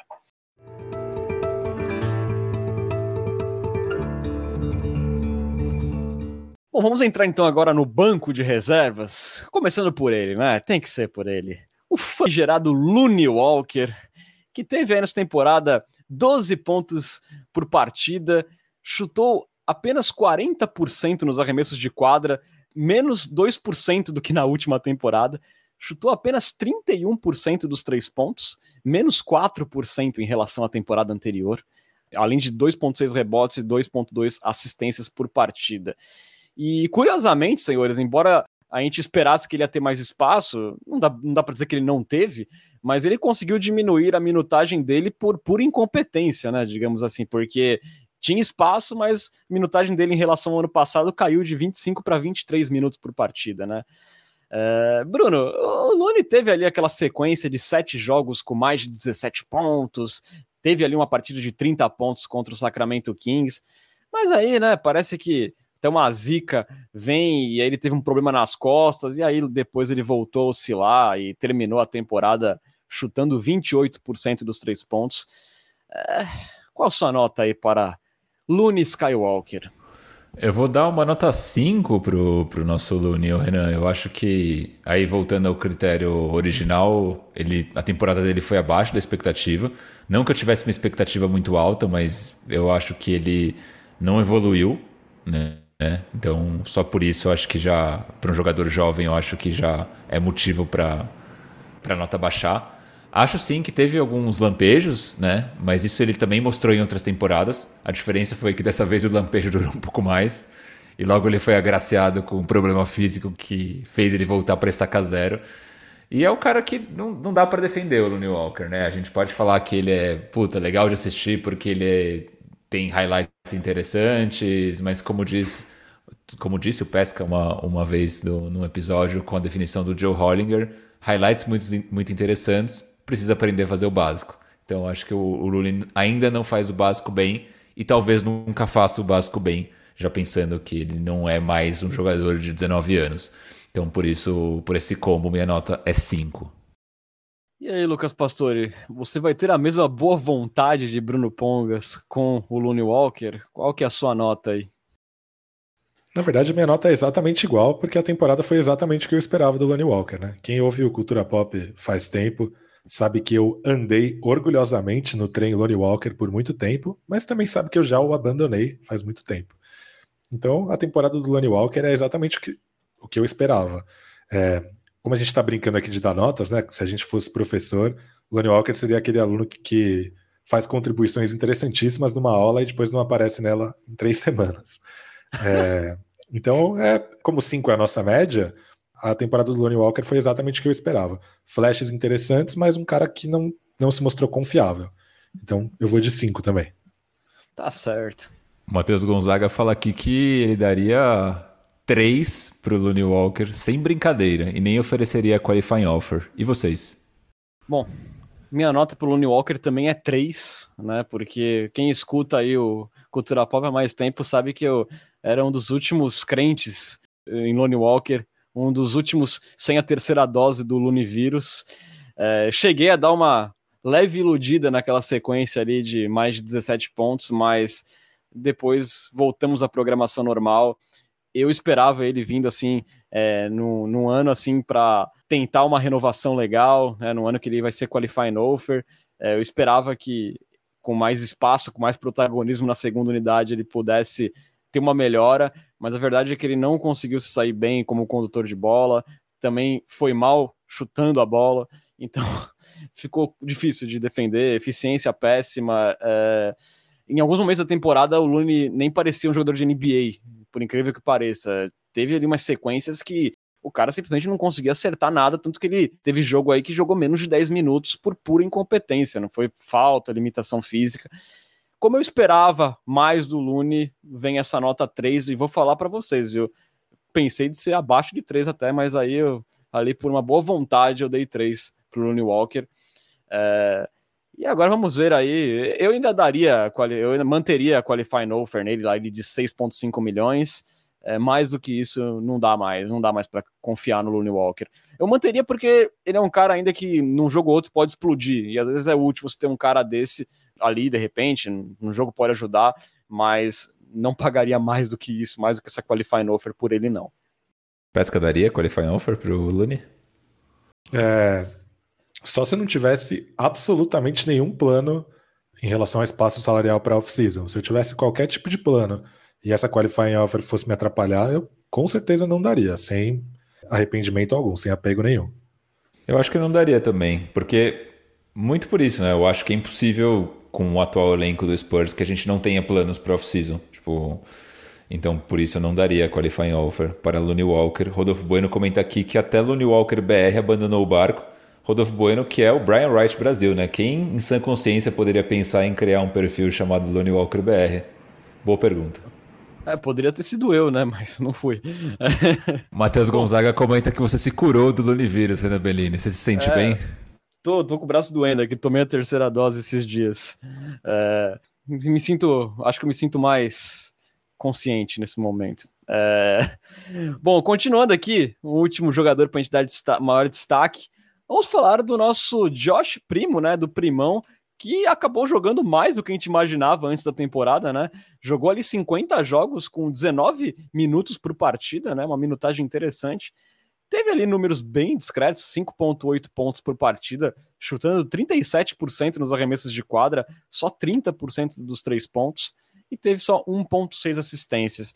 É, Lucas, a gente viu assim o primo é, jogando mais do que a gente esperava, mas muito pouco com a bola na mão e também nos poucos momentos que ele teve a bola na mão no ataque, é, ele não conseguiu mostrar muita coisa, né? Qual a sua nota aí para o Josh Primo? Realmente a minutagem do Josh Primo surpreende, mas tecnicamente falando, é outro jogador que eu acho que esteve de acordo com as minhas expectativas para a minha temporada. É um projeto, é um cara que claramente não está pronto para contribuir imediatamente na NBA. É, eu sinceramente, sinceramente, ao fim da temporada, posso afirmar que eu não sou um cara completamente convencido pelo Josh Primo. Não é um cara que enche meus olhos ainda, mas eu é um cara que segue com o benefício da dúvida, por assim dizer. Dá para entender da onde veio a ideia de draftá-lo, mas eu ainda não sou um defensor da escolha do Josh Primo. Então, para mim, também nota 5, exatamente o que dele se esperava para essa temporada. Boa. É, eu tô contigo, viu, Pescão? Eu, eu também ainda não sou um defensor dessa escolha, não. É, mostrou muito pouco. Inclusive, eu vou, vou, só, vou antecipar minha nota, vou fazer diferente aqui antes de, de passar para o Bruno. É, eu acho que ele teve flashes interessantes na defesa, assim, se, se posicionando, dando uns tocos legais. Eu acho que isso mostra que ele pode ser um jogador de NBA, ele pode até contribuir. Ofensivamente, eu acho que ele está muito cru ainda. É, eu acho que até aquelas graçolinhas, sabe, aqueles lampejos de genialidade, não teve muito também quando ele teve em quadra, e por isso que eu vou dar um 4,5, vai ficar ali abaixo de 5. Mas eu acho que é natural, eu não esperava nada do primo, não esperava nem ver ele jogando, quanto mais é, cobrar alguma coisa de desempenho. Mas eu continuo ainda ressabiado com essa escolha do San Antonio Spurs. E a sua nota, Bruno? É, bom, meu ponto de partida é 6. Minha média, a média que eu considerei pelo menos como base é 6. E eu acho que o Josh Primo, ele foi bem na defesa, como você bem disse, né? Ele teve highlights interessantes. Eu acho que ele vai ser um defensor bastante sólido, é um cara que tem envergadura. Mas ao mesmo tempo, eu me decepcionei um pouco com ele ofensivamente. Não porque eu esperava que ele fosse fazer cestas a lá James Harden, pelo contrário mas eu esperava que ele fosse ser um cara um pouco mais sólido na bola de três em situações de, de spot-up, né? Então recebendo a bola livrinho, paradinho, arremessando. E ele não foi necessariamente bem é, nessas jogadas. Acho que ele teve lampejos bons, mas nada muito impressionante, né? Como você bem disse também, eu concordo com isso. Eu acho que não vi lampejos muito claros de genialidade, sim lampejos de que ele pode ser realmente um jogador muito bom, mas não não alguém brilhante. Obviamente, ainda é muito cedo para dizer, porque o cara é muito novo, é um dos jogadores mais jovens, foi, era o jogador mais jovem do draft. Se entrasse nesse draft, ainda seria um dos jogadores mais jovens. Então, acho que o, o primo tem todo o benefício da, da dúvida para mim. Por todo esse cenário, a minha nota para ele vai ser 6. Tá aí, portanto, Bruno Pongas salvando aí o primo do negativo, ficou aí acima de 5. Boa. Vamos então agora passar aí para os jogadores complementares agora um pouquinho mais rápido, senhores. Começando aí pelo Trey Jones, Bruno. Qual a nota pro Trey dessa temporada dele? Cara, eu daria um 6,5 pro Trey. Eu acho que ele ele teve momentos muito bons na temporada. Eu acho que ele é um cara sólido, é, comanda bem o ataque. Precisa desenvolver bola de três ainda, né? Eu acho que o teto dele é ser um jogador como o irmão dele, que hoje é um dos principais armadores reservas da NBA, né? O Tyus Jones vem fazendo uma temporada muito boa em Memphis. É, desenvolveu a bola de três, que era algo que ele não tinha também, é, mas com o tempo desenvolveu, então ainda tem a esperança do Trey desenvolver essa bola de três. Mas acho que ele mostrou flashes muito bons, conduzindo o ataque, é, atacando a cesta de certa forma também né, que é algo que ele já tinha mostrado em Summer League, em G-League e assim por diante. Então, é um cara que de certa forma surpreendeu minha expectativa. Sempre que ele entrou, ele fez um bom trabalho e não fez cagada, contribuiu. Então, acho que vale aí um 6,5. Boa. E você, meu queridíssimo Lucas Pastore, nota do Trey Jones? Cara, se você ler os scouting reports do Trey Jones, talvez seja o jogador que teve os scouts, os melhores scouting reports da história. É, todos os, quando ele chegou na NBA, todo, todos falavam que era um cara que um condutor de bola competente, um, um floor general que organizava o time quando estava em quadra, um defensor tenaz e um cara que não conseguia acertar bolas de três. Então eu vou na mesma linha do Lonnie Walker e do Primo. Para mim, o Trey Jones é exatamente o que dele se espera, então vai uma nota 5. Boa. É, eu vou dar aqui um 5,5 para o Trey, porque a nota de partida do Trey era baixa para mim, as minhas expectativas com ele nunca foram altas. É, é, um cara que tem problema na bola de três pontos, ele é baixo, né? Embora ele consiga se virar muito bem ali, marcando jogadores mais altos, mas é um cara assim que sem a bola de três pontos é, fica bastante comprometido aí, um sucesso maior na NBA. Tanto que eu vejo o teto do Trey Jones hoje no máximo aí o do irmão, mas ele vai ter que comer bastante arroz e feijão para chegar no irmão, porque o irmão dele já tá derrubando bolas de três importantes e ele ainda passa longe disso. Como minha expectativa não era muito alta, eu vou ficar aí no 5.5. Ele fez bem o que eu acho que ele poderia fazer nessa temporada. É, vamos lá, Zach Collins agora. O nosso galã, eu não quero nem saber quem não concorda. O galã Zach Collins, Lucas Pastore. O Janjão Zach Collins, é, 28 jogos na temporada, com certeza mais do que eu esperava. Um cara com mais presença de garrafão que eu esperava, dos dois lados da quadra, melhor nos tocos que eu esperava, pior no espaçamento de quadra que eu esperava, então nota 6. Uma nota boa. E você, Bruno Pongas? Eu vou de 6 para o Zach Collins também. Eu acho que a temporada dele, só por se manter saudável, foi acima da expectativa. É, mas ao mesmo tempo, ele mostrou coisas interessantes, como o Pesca disse, mas nada, nada que tenha brilhado o olho. Então acho que uma nota 6 pela saúde fica de bom tamanho. Melhor que o Wilbanks, inclusive, também. Ah, com certeza. Melhor a gente nem dar nota pro Wilbanks, porque de repente vai virar negativo esse negócio aqui. Mas o, o Zach Collins, é, de fato, acho que a saúde é um ponto importantíssimo para a nota dele. Eu vou ficar ali num 5, é, muito pela saúde. Eu acho que ele teve alguns flashes ali de presença de garrafão, mas ao mesmo tempo, se a gente pega ali jogos como no próprio play-in, os minutos com ele, o Spurs tomou uma cacetada de pontos no garrafão, e então acho que ele não conseguiu ser um grande fator assim na defesa. E minha nota também não é um pouco maior pelo gatilho de três pontos, que não foi bem um gatilho, né? Ele deu uma tijolada, não teve aquele espaçamento que a gente tinha ali um otimismo antes de tudo. Mas, mas eu tenho fé numa melhor temporada do Zach Collins na próxima. Eu espero que ele fique. É, mas essa temporada aí eu vou dar um 5 pro Zach.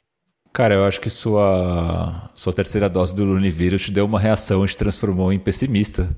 Por incrível que pareça, você foi o que mais deu notas pessimistas aí no, entre os três. pois é, né? É efeito colateral da vacina. É... Bom, vamos lá. Keita Bates Diop, senhores. Qual a nota? Cara, teve um jogo especialmente muito bom, um jogo de muitas alegrias pra gente, né? Mas é difícil não dar uma nota medíocre pro Keita Bates Diop, né? É, eu, em vez de dar um 5, que é a exata mediocridade na, na, nos meus critérios, eu vou dar um 5,5 pelo jogo, o jogo da alegria contra o Lakers.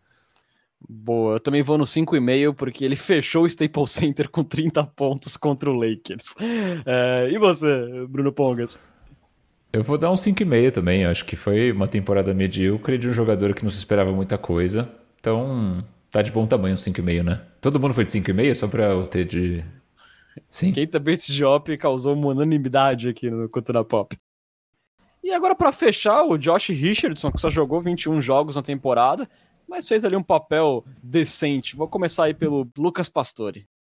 É um cara que quando chegou parecia que talvez nem fizesse parte da rotação e talvez nem fizesse mesmo se não fosse os problemas do McDermott, mas para as condições em que ele chegou, né, vindo de um time com bem mais chance de título é, no meio da temporada, desentrosado, e chegou com um espírito super positivo, elogiando a, a organização, elogiando o Pop, se encaixando rapidamente no time. Em vários jogos dá até para argumentar que ele foi o segundo melhor jogador do time, talvez até. Então eu vou dar uma nota 6,5 para ele. Boa, eu assino embaixo aí tudo que o Pesca falou, também vou de 6,5. É, e você, Bruno?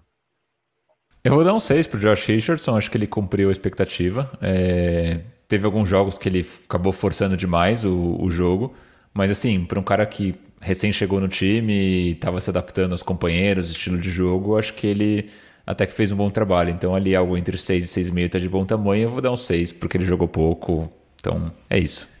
É isso. É, ele acabou ainda como o melhor aproveitamento de três pontos do Spurs, com 44%, né? Mas tudo bem que ele jogou apenas 21 jogos, né?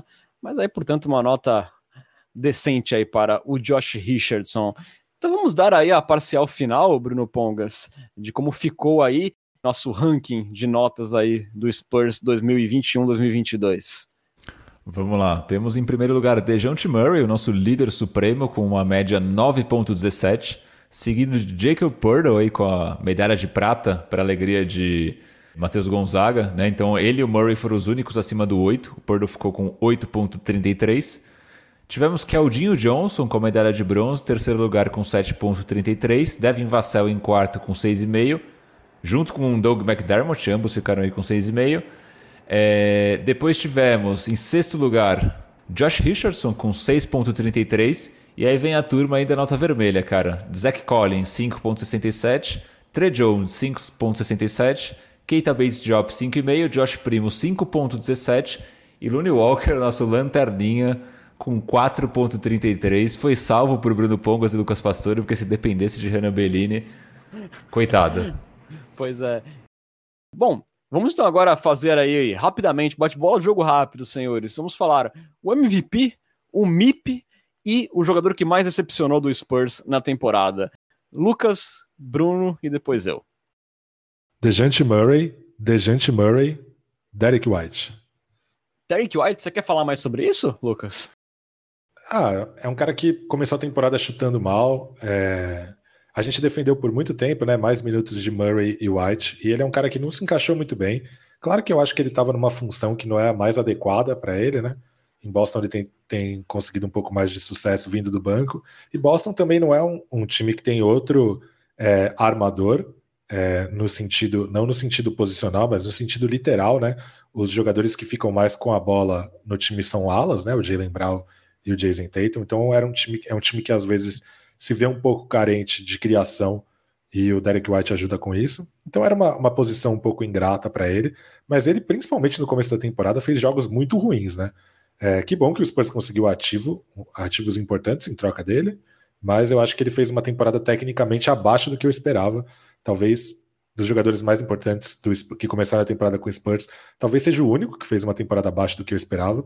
Acho que eu não esperava uma temporada tão ruim do Landale, né? Que é um cara que chegou credenciado. Muita gente dizia que ele era o melhor jogador da Liga Australiana, que há algum tempo já é uma liga importante. Mas, sinceramente, o Landale não é tão importante para o time quanto o Derek White era.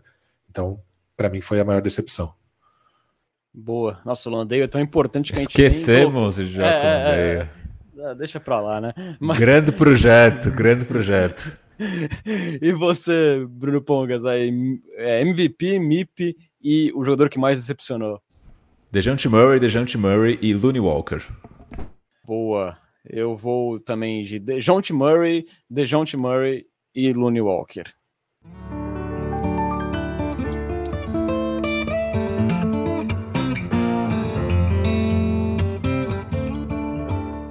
Agora que a gente falou dos jogadores, vamos terminar aí dando nota para o mestre Greg Popovich, que se tornou o técnico mais vitorioso da história da NBA nessa temporada, alcançou lá as 26 vitórias que precisava. Qual seria a nota do Pop nesse ano aí em que o Spurs definitivamente aí abraçou o rebuild, não no modo agressivo, mas um rebuild de qualquer forma com os jovens jogando. Qual seria a nota aí, Bruno, para o nosso bom velhinho? Eu vou dar 6,5 pro Pop. Lá no começo da temporada, quando a gente estava ali fazendo as projeções, eu disse que o Spurs teria uma campanha entre 28 e 32 vitórias. O Spurs terminou com 34 vitórias, então acho que é, ficou acima do que eu esperava lá no começo. Então, para mim, isso valeria um 6,5. Não é mais porque o time do Spurs é, não é bom. É, o Pop também não, não acho que ele tenha feito é, nada que justificasse uma nota maior. Obviamente teve o recorde que foi muito legal, mas acho que 6,5 está de bom tamanho. E você, meu queridíssimo Lucas Pastore? Acho que o Greg Popovich tem, tem algumas questões frustrantes nas últimas temporadas, mas ele é um cara que segue sendo muito importante no desenvolvimento de jogadores, segue conseguindo resultados acima do esperado com o seu time e fez história essa temporada, o que também não pode passar despercebido. Então eu vou de nota 7 para o nosso cheiroso velho senil. Eu também vou de 7, eu acho que ele segue assim importante nessa questão do desenvolvimento. Eu acho que ele teve o mérito ali de manter o grupo inteiro engajado sempre. Aí você pode discutir, ah, deveria ter tancado tal, mas ali dentro do papel de técnico, de manter esse time é, jogando com, com sangue nos olhos sempre, é, mesmo quando as derrotas vinham, a gente viu poucas. A gente acho que não viu muito o Spurs perder um jogo assim por ter entrado desligado, salvo raras exceções, então acho que ele teve mérito nisso. É, e acho que ele merece ali um 7, pelo menos, especialmente pelo recorde que ele conseguiu. É, muita gente esperava que o Spurs ganhasse menos jogos nessa temporada, e ele conseguiu ali bater o recorde. E eu acho que merece essa nota 7 aí, o nosso Greg Popovic. Então a média dele foi 6,83, ficou em quarto lugar. Pop aí, então no top 4. É, bom, fechamos aí todas as notas, senhores. Então vamos agora dar aquele ó, último destaque Afinal de contas, qual é a nota da temporada do San Antonio Spurs em meio a esse rebuild é, desacelerado, digamos assim? Vou começar pelo Bruno Pongas. Aí você pode dar nota, você pode falar ponto positivo, ponto negativo, você que manda. Ah, vou ser sucinto, Renan. Eu vou dar um 6,5 para o Spurs. Eu acho que a temporada, como eu falo, acho que segue a linha da nota do Greg Popovich, né? Eu acho que foi um pouco melhor do que eu esperava lá no começo do ano. Então acho que só por isso já mereceria uma nota um pouquinho maior. É, eu vou dar uma, um 6,5, né? Eu vou acrescer este meio ponto, é, não só por essa questão, a gente ter feito uma temporada melhor do que eu imaginava, mas também porque a gente fez boas movimentações é, com o nosso front office. Então, para mim, isso pesa, né? Dentro da temporada como um todo do San Antonio Spurs, e eu acho que isso faz a gente merecer um 6,5, mas ainda acho que a gente é um time muito ruim, que precisa de muitas peças para é, melhorar bastante. Passamos de ano, esse é o que importa. Isso. E o Brian Wright, zica da confecção, ele merece um 10? Eu daria um 10 pro Brian Wright. Boa, o homem das mantas. É, e para você, Lucas Pastore, nota do San Antonio Spurs essa temporada? É, tecnicamente, eu vou dar um 5,5, um pouco acima do que eu esperava. Eu realmente não me surpreenderia se o Spurs tivesse ficado é, fora do play-in, e talvez tivesse ficado se Lakers ou Blazers tivessem feito uma temporada minimamente aceitável. Mas concordo com o Bruno que, como franquia, o Spurs foi bem, principalmente na trade deadline, embora, novamente, eu não estou convencido com a escolha do primo no draft. Mas é, a trade deadline foi muito boa, então, no geral, eu acho que foi uma temporada nota 7. 7, boa. Pô, Você não tinha dado 5,5? 5,5 para a equipe, 7 para a franquia. Ah, tá. Então, tipo, seria aí um 6, vai, 6 e 25, alguma coisa assim, vai. Tá bom. Pode ser. Pode ser, 6 e 25. Eu vou ficar por aí também no, no 6,5, porque eu acho que a trade deadline foi muito positiva, a gente não esperava, foi a grande surpresa positiva, o Spurs conseguindo ativos, conseguindo mais do que um saco de balas pelo Tadeusz Young, é, se desfazendo num jogador que era bem conectado com a franquia, como o Derek White, para pensar no futuro, eu achei excelente ali a trade deadline, o Spurs no mercado. E dentro de quadra, eu acho que acabou surpreendendo positivamente, porque se a gente for pensar, né, que a gente perdeu o DeMar DeRozan ano passado, que era um jogador de calibre aí, quase ao star, a gente viu o que ele fez no Bulls esse ano, é, e a gente falava o quanto ele ia fazer falta pelas assistências, por ser um cara que cuidava da bola e fechava os jogos pro Spurs. Só que no final das contas, a gente for ver a campanha do Spurs e onde a gente terminou, a gente terminou exatamente no mesmo lugar que a gente terminou a temporada passada. Então, assim, isso mostra que os jovens, se eles não conseguiram dominar essa função, eles podem ter sentido um pouco ali no play-in, mas se for pensar, o DeMar DeRozan também sentiu ano passado. É, e o Spurs ficou mais ou menos no, no mesmo patamar, não foi um desastre. Eu acho, assim, que no final, eu posso ter ficado um pouco decepcionado, que eu acho que o Sport poderia ter desacelerado um pouco para ter acumulado umas derrotas no final e nem ter ido para o play-in. Mas, assim, foi a filosofia do pop de jogar para vencer, de preservar essa cultura vencedora, então acho que também está valendo. É, não ia mudar muito nossa posição na loteria, na verdade. Então acho que por a gente ter conseguido terminar mais ou menos no mesmo patamar, com apenas garotos comandando o time, foi positivo. Então vou deixar ali 6,5. Não vou colocar um 7, porque uma temporada com o Spurs vai nem para os playoffs, eu dar nota 7 não dá, eu sou muito mal acostumado para isso. Bom, então aí fechamos nosso balanção. Só dando aqui uns últimos lembretes, é, antes da gente ir para a parte final do nosso podcast. A, a loteria, né, para a gente saber a posição do Spurs na sua primeira escolha do draft, ela vai acontecer no dia 17 de maio, né? O Spurs tem aí 20,2% de chances de conseguir um top 4 no draft. E o draft, a seleção dos calouros, será no dia 23 de junho, ali uns dias após é, um possível jogo 7 das finais. O Spurs nesse draft vai ter três escolhas de primeira rodada, né? A 9, é, a 9 ainda está pendente, né? Depende da loteria. A 20 vindo de Toronto e a 25 vinda de Boston. E ainda vai ter a escolha número 38 ali na segunda rodada, uma escolha que era do Lakers. E é isso, então vamos aí fazer nossas figas, porque nessa loteria pode mudar de repente o futuro da franquia San Antonio Spurs. É, bom, vamos agora então caminhando para a parte final do nosso podcast. Hoje tem sempre aquela nossa conversa gostosa com nossos assinantes, com nossos coiotes. Está na hora da queridíssima. Coyote Talk, Coyote Talk. Começando, vamos, a gente está bem curto de tempo, né? Então vamos fazer aqui perguntas e respostas rápidas, Renan Berini. Pedro, aí perguntas da semana passada, né? Pedro Rosa, ele perguntou assim: com as duas picks de final de primeiro round, teria como descer para pegar uma pick entre 15 e 20? Na teoria, sim, né? Depende do nosso bago right. Eu não entendi, na verdade. Se com as duas picks do Boston e do Toronto a gente conseguiria aí, de repente, numa troca, pegar uma pick melhor. Assim, entendi. É porque o, quem fez a pergunta ele... falou DC. É, eu achei que ele tava querendo dar um trade down, né? Ele tipo, tá da 9 para baixo? É isso? Possível é também. Só não sei se é aconselhável. O que ele quis dizer é se a gente pega essas duas picks, a 20 e a 25, se a gente conseguiria, de repente, num pacotão, trocar elas por uma pick 15. Entendeu? Eu te dou, eu te dou duas picks e ganho uma pick um pouco melhor. É isso. É, eu acho que, acho que é possível, mas acho que você tem que avaliar ali é, a classe, se vale a pena se desfazer de duas. Eu sou a favor, acho que até tem uma pergunta ainda na Quest Talk. Eu era a favor de se desfazer de pelo menos de uma dessas aí para tentar subir no draft, mas usar a 9 para subir, né? Pra gente conseguir, quem sabe, chegar perto de um top 4, né? Se, se a escolha do Spurs for a 9 mesmo. Agora, dar as duas ali, a do Raptors e a do Celtics, que é a 20 e a 25, para ir para uma posição 15, eu acho que não, eu acho que não. Agora eu entendi a questão. Foi, acho que foi uma questão de, da palavra que ele escolheu. Ele usou DC, mas eu acho que a ideia era chegar ali no to, mais acima no draft, né? Mais, tipo, em posições melhores. Boa, concordo com você, Renan. Eu não trocaria a 20 a 25 por uma 15, mas acho que depende muito também dos scouts do Spurs, né? Vai que a gente encontrou ali um jogador que parece magnífico na 15, aí eu arriscaria. Se não, não.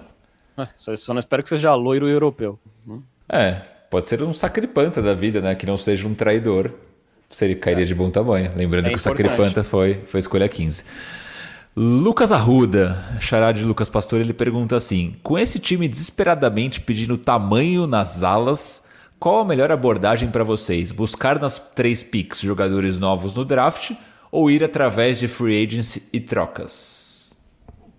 Ah, eu acho que se o Spurs ficar mesmo, mesmo com três escolhas, você tem que atacar isso no draft. Eu acho que não na primeira escolha, na escolha mais alta. É, eu acho que o Spurs ainda não está no momento de pensar em carências posicionais. Acho que está no momento de ir no, no, melhor talento disponível. Mas ali na 20, 25, se você. É, se a, principalmente se a diferença de talento for pequena, aí beleza. Acho que você pode pensar mais no que encaixa melhor no seu elenco atual. Tô com o Concordo. Concordo com o Pesca nessa também. Aproveitando o gancho draft, o Franklin Richelli pergunta se o Nikola Jovic. Richelli! É, o Nikola Jovic seria uma boa. Eu confesso que eu vi pouco, mas o pouco que eu vi parece legal. Mas eu vi muito pouco, então não, não, sei, não sei opinar. Eu também não sei opinar, não. Eu também toquei nem a Glória Pires, mas eu vi uns highlights e parece bem interessante ele, né? Eu acho que poderia ser uma boa, sim, claro. É. É que highlights é aquela coisa, né? Se você ver highlights do Drew Eubanks, você vai falar, porra, esse cara é bom, hein? Exatamente. Do Looney Walker, nunca... meu Deus. Exato. Quem nunca foi enganado por Devederico, não é mesmo? Exato. Eu sei bem. É... Cássio Silva pergunta assim, em uma escala Kawhi Leonard de traição, qual nível se encaixaria alguém do grupo que fosse torcer pro Grizzlies? Eu não entendi por que torcer pro Grizzlies seria uma traição. Eu adoro o Grizzlies. Será, Será que é por causa do Jamoran? MIP na frente do, ah. do Eu acho que não. Eu acho que não porque eu acho que não porque essa pergunta veio na semana passada antes de sair o MIP. Será que é porque é eles eliminaram a gente na temporada passada, então? ou então é, ou então é ressentimento de 2011, né? Vai saber, né? Do Grit and Grind que eliminou. Nossa senhora, aí é um ressentimento longo, gente, né? Logo em seguida a gente já varreu eles, né? Já, já devolvemos, então tá, tá pago, tá tranquilo. Eu não tenho, eu não tenho problema nenhum com o Grizzlies, pelo contrário, acho um time bem simpático. É, pra mim, é. uma das franquias mais carisma da, da NBA, uma das que eu mais gosto, aí, tirando o Spurs. Sim, sim. Eu acho assim que, embora seja da mesma divisão, na NBA não tem essa questão da divisão ser tão importante quanto é na NFL. Então, acho que, claro, você vai ter a rivalidade ali com o Mavericks, com o Rockets, porque são do mesmo estado. Mas eu não tenho ali uma rivalidade com o Memphis Grizzlies, embora enfrente ele sempre quatro vezes. Mas na NBA eu acho que não tem muito isso. Eu acho uma franquia simpática ali que foi se reconstruindo com escolhas de draft e eu acho muito divertido. Eu, eu falei aqui, né, que eu achei injusto o MIP ter ido por Moran, mas não é porque eu não gosto do Moran, é pelos critérios. Eu, inclusive, gosto muito do Jamoran, é um dos caras que eu mais me divirto assistindo na NBA hoje. Então, não tenho nada contra o Memphis. Inclusive, a minha final dos sonhos seria Grizzlies e Bucks. Final com bastante audiência aí. É, Pergunta do, do Perseu, qual que é a orientação do Culturão para torcer nos playoffs? E aí, qual que é o, o gabarito do, do Culturão? Jogo rápido, gente. Eu gosto muito de franquias bem geridas, então eu gosto muito do Heat, mas eu também gosto do Bucks, porque eu acho que é uma franquia que lembra um pouco o Spurs no sentido de ser um mercado pequeno, tá sempre abaixo ali da, das coberturas estrelares, uma estrela fiel. Então eu gosto bastante dessas duas franquias. É, eu acho que eu respondi na questão anterior, né, Bruno? Eu vou ficar aí com Bucks e, e Grizzlies também, por, pelo mercado pequeno, pela gestão, pela forma como as equipes foram construídas, especialmente o Grizzlies.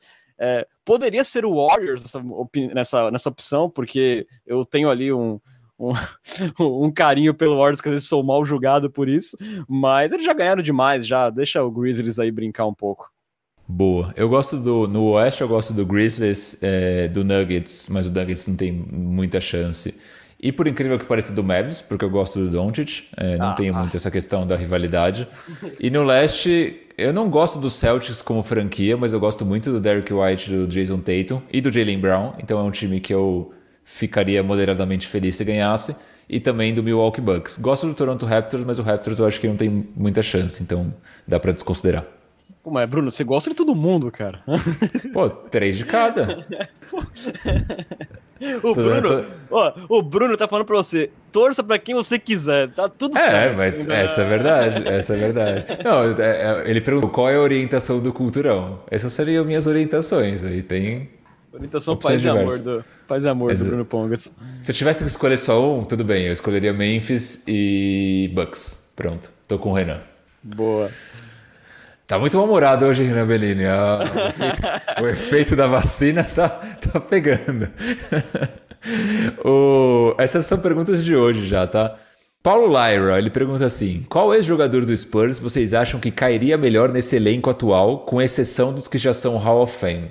Essa é uma boa pergunta, hein? Judas. Boa, hein? Não tinha pensado nisso, hein? Gostei. A gente pode roubar porque o Tony Parker não é Hall of Fame ainda, hein? É, mas dá, vai ser, né? Uh... O Ginobili também não, ainda. O Ginobili é, entrou essa temporada. É, é que foi, tipo, ainda, só não foi é... induzido ainda. Ah, entendi, é, entendi. Ainda vai ter a. É, é boa pergunta mesmo, hein? É... Eu, eu não gosto dessa resposta aí, então eu vou responder Sean Elliott. Valeu, Pesca. O Pesca tomou meu posto hoje aqui. Eu tive que ser aqui verdadeiro na, na resposta. Seria o Judas. É, eu, eu, gostei, eu acho que é uma boa, uma boa resposta. Judas, é isso. Mas tirando Judas, eu, tô pens eu tava pensando em algum jogador, de repente, tipo um ala alto, forte, de, ou que jogue com mais presença no garrafão. Não consegui vir, ter ninguém na mente, para ser sincero. Talvez Stephen Jackson no auge, poderia ser? Não sei. Uma boa, boa pergunta né? pra gente pensar. Vou pensar Enquadra, mais. Que o J. Kelmer deu um bom aqui, Trey Lyles. Teve um cara que foi muito bom na NBA nesse papel, mas não no Spurs, que é o Turkoglu, né? Se o Spurs pudesse ter o Prime Edu Turkoglu e não o Edu Turkoglu do Spurs, seria um cara útil nesse uhum. elenco de hoje. Mas o Turkoglu jogou bem no Spurs, né? É que ele ficou uma temporada só e depois saiu. Mas realmente, concordo, é seria uma boa escolha. Enfim, boa, boa, boa pergunta essa, gostei. V vamos continuar pensando, se surgir algum nome, falem aí.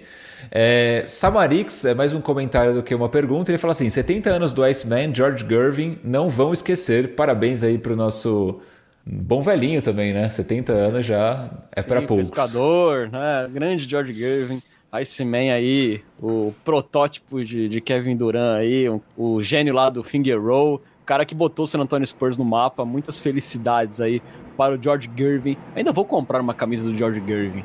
Eu tenho uma, devia ter vindo com ela hoje, né? Era uma falei, boa. Falei. Era uma boa. O Rafael CX pergunta quem? Glu Glu. Sérgio Malandro. Ha! Turco Glu. Esse, é esse é milênio. Esse é milênio. Turco Glu jogou no Spurs, sei lá, 2003, alguma coisa do tipo. Então faz, faz tempo. Faz tempo. É... J. Kelmer, vocês estão acompanhando. Perguntas já que não tem nada a ver com, com. Ah, não, tem uma última pergunta do Lucas Arruda que sim tem a ver. O que o Spurs consegue com três picks de primeira rodada e o McDermott seria o pacote Marcelo Hipólito, segundo ele? Cara, não vejo o Doug McDermott como uma moeda de troca no draft. E, sinceramente, eu acho que as escolhas do Spurs 2025 são muito muito pouco para subir para uma escolha alta, né? Se a gente lembrar, o, o Dallas para subir para a escolha que ele pegou o Doncic, se eu não me engano, da 4 para 2, ele deu mais uma escolha de primeira rodada do ano seguinte, é, que acabou sendo uma escolha de loteria também. Então, é, eu sinceramente não, não estou muito confiante na possibilidade do Spurs subir. Primeiro, porque eu acho que não tem os ativos certos, a não ser que use o Dejante Murray. E segundo, porque não é muito a cara da franquia, vamos ser sinceros. Vamos ver, né? Depois da loteria a gente pode ter uma ideia melhor do, do que pode acontecer. Mas eu também não vejo assim o Doug McDermott valendo tanto assim, não. É, ainda mais que ele teve essa temporada, como o Pesca falou, com pouca saúde, é, não é um contrato tão amigável pelo que ele entrega. Eu não sei. Eu acho que ele não vale muito, não. É, são mais as piques mesmo que tem valor nessa, é. Até nessa por, conversa. Até porque os times que têm boas escolhas são times ruins, né? Então, para que, que eles vão querer o McDermott? Né? Não tem muito uhum. valor, por assim dizer. Mas... Até acho que tem, acho que tem dois times que poderiam estar interessados numa trade down em troca de jogadores, que são o Pelicans e o Blazers, mas eu acho que não o McDermott. É, bom Verdade. ponto. Mas eu acho que com esse pacotão, três piques e eventualmente, sei lá, um jogador qualquer que, que poderia ser minimamente interessante, talvez desse para o Spurs subir, sei lá, para posição 6, posição 5. Aí é ver se vale a pena você abrir mão de duas piques, de, de duas piques e mais a pique melhor, por uma pique três posições melhores, né? Você tem que ter ali alguém muito engatilhado para tomar essa decisão. Né? Ah, eu, eu vou falar para tu que eu só daria as três piques se fosse para entrar ali no top 4, top 3. Menos do que eu isso. Eu também, eu também. Eu não faria menos do que isso. Total. Boa. Vamos ver aqui. Aí perguntas aleatórias, né? Temos J. Kelmer. Vocês estão acompanhando o retorno do melhor programa de TV da, da história? O Vai Dar Namoro com Rodrigo Faro? Como seria uma cantada envolvendo San Antonio Spurs se vocês participassem? Eu vou deixar essa com o Lucas Pastore. Vamos ver. Gata, nosso amor não é o San Antonio Spurs, mas é preto no branco. Boa. Gostei. Gostei. Espero que ela entenda, né? Se, se isso rolar de fato. É. Se, alguém, se alguém aqui, inclusive algum Coyote Premium, algum ouvinte for, não vai dar namoro, tá aí a dica de cantada. Você teria uma cantada, é. Renan? Ah, amor, me dê seu coração que eu serei mais fiel do que Judas. Gostei dessa. Essa foi, essa foi boa, cara. Essa foi boa, essa foi boa.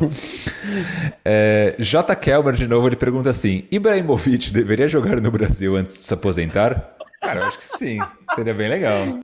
No Vasco. Não, tem que ser, tem que ser num time assim, que já, já tá no lado folclórico, já. Meu Deus do céu, gente. Ou eu... de Cuiabá. No Cuiabá. sim. sim. É, cara, por aí, por aí. Eu não sou, eu não sou muito fã do Ibrahimovic, não, cara. Eu acho ele uma figura superestimada. Ah, ele é carisma, cara. Eu, eu acho que seria interessante. Ele é mala. E... Eu gostava, gostava dele como jogador, mas acho que é um daqueles caras que se perdeu no personagem. É, Sim. pode ser. Eu, eu acho, acho, que, ele é um rolar... cara que tem fala mais do que tem na carreira, sabe? Tipo, ele se acha muito mais do que ele é. Eu tenho um pouco de preguiça do Ibrahimovic. Sim. É, isso é. Mas eu gosto do personagem é, Ibrahimovic. E seria muito legal, né? Uma vaquinha da torcida do Vasco, tipo, Ibrahimovic no vascão.com.br, que nem teve com o Palmeiras uma época, lembra? E Wesley no verdão.com.br.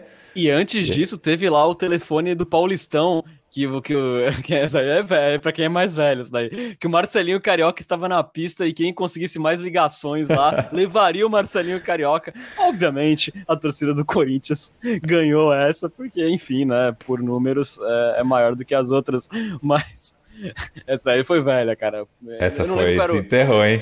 Eu não lembro exatamente qual era o nome, mas joga aí Paulistão, Marcelinho Carioca no Google. Não, e não só, não só o tamanho da torcida do Corinthians, mas é porque foi a segunda passagem do Marcelinho pelo Corinthians, né? Então era um cara que tinha uma identificação muito grande com a torcida e uma rejeição muito grande das outras torcidas. Era tipo fazer. Cara, quem fizer uma vaquinha vai levar o Rogério Senna. Óbvio que a torcida de São Paulo ia ganhar.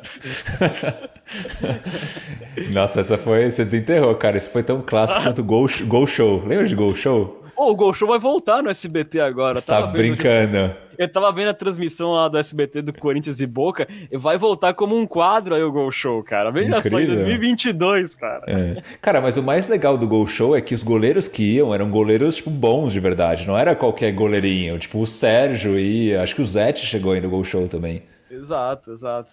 Só não podem levar o muralha, né? Enfim, para fecharmos, Jean Santiago pergunta se pipoca com queijo é bom. Eu nunca comi, mas comeria. Ruim não deve ser, né? Dá pro gasto, dá pro gasto. É bom, é bom. Co... bom. Pesca provou. É, essa semana experimentei pipoca com ketchup, cara. Foi uma experiência interessante. É, não deve ser ruim, não. Pipoca é bom, ketchup é bom, então não tem como dar errado. J. Câmara também perguntou aqui se, se, a gente lembra do pagode gospel do Marcelinho Carioca. Cara, eu não lembro disso, não. Confesso. Claro que nos lembramos. Os, Sim? Os Marcelinhos Impedidos? Cara, eu acho que eu lembro do nome, mas não da música. Era o homem carnal, creme que vê, o homem espiritual, creme que não vê. Meu Deus. Ai, Caraca. Acho que, acho que a gente termina aqui, né, velho? Você devia encerrar, inclusive, com o seu pagode de hoje. Deveria ser com Marcelinho e os Impedidos, hein, Pesca? Pense nisso. Ai, que maravilhoso. Bom, gente, vocês sabem que vocês podem seguir o Cultura Pop nas redes sociais. Estamos no Twitter e no Instagram, no arroba Cultura Pop Pod. Mesmo endereço da Twitch, onde você assiste nossas gravações e também pode apoiar o Cultura Pop. São dois caminhos para você assinar o nosso canal. Ou via Amazon Prime, com a assinatura saindo de graça, isso mesmo aí que você ouviu, de graça, ou então ali pagando a bagatela de R$ 7,90 por mês. Das duas formas, você vira um Coyote Premium, que terá acesso a benefícios exclusivos, como participar do nosso grupo de WhatsApp, participar aí do ano que vem na nossa liga de fantasy, também dar pitacos nos nossos roteiros, mandar perguntas aí com prioridade na Coyote Talk e também ganhar emotes exclusivos para interagir na Twitch. Qualquer dúvida aí sobre assinatura é só procurar a gente no inbox. E registrando também que o Cultura Pop é uma parceria com o site Spurs Brasil, que desde 2008 é a sua fonte de notícias em português da franquia Silver and Black. Acesse lá spursbrasil.com. Valeuzão, meu queridíssimo Bruno Pongas, por esse episódio descontraído, ranheta e divertido ao mesmo tempo. Valeu também por toda essa temporada, mais uma aí de luta com o San Antonio Spurs. Valeuzão. Obrigado, Renan Bellini. Obrigado, Lucas Pastore. Me diverti a Vera neste episódio. Foi bem, bem legal voltar aí à formação original do Cultura Pop. Boa noite a todos, a nação popista também, que teve paciência de nos aturar por mais uma temporada do Culturão. E nos vemos aí provavelmente em algumas semanas, né, Renan Bellini? Exato. Teremos aí um pequeno hiato aí para vocês também não se cansarem da gente falando de desgraça. Mas a gente volta aí mais pertinho do draft. Valeuzão, meu querido Lucas Pastore, muito obrigado por sua companhia e mais uma jornada com o San Antonio Spurs. Obrigado você, Renan, pela mediação nota 10. Queria agradecer também ao Bruno pelos comentários aprovados com louvor. E aí é como diria o grupo Exalta Samba, quem sabe outro dia a gente possa se encontrar de novo. Cara, quando, aí, você falou de louvor, quando você falou de louvor, eu jurei que você ia encerrar com Marcelinhos Impedidos. Que pena que não rolou. Eu infelizmente não sei outra canção dessa, dessa banda maravilhosa. Talvez não tenha outra canção também. É isso. Mas galera, a gente vai voltar a se encontrar em algumas semanas. Muito obrigado aí pela sua audiência, pela sua paciência aqui no Culturão em mais uma temporada do Spurs. Esperamos aí sorte na loteria aí nas próximas semanas, um draft muito bom e quem sabe chegaremos aí em outubro falando de coisas mais felizes do que nessa temporada. Mas muito obrigado pela sua companhia, foi muito bacana acompanhar aí mais uma temporada com vocês. Vocês estiveram aí na companhia de Renan Bellini, Bruno Pongas e Lucas Pastore. Muito obrigado pela audiência e até a próxima. Tchau, tchau, galera. Tchau. Foi aí que eu conheci Jesus.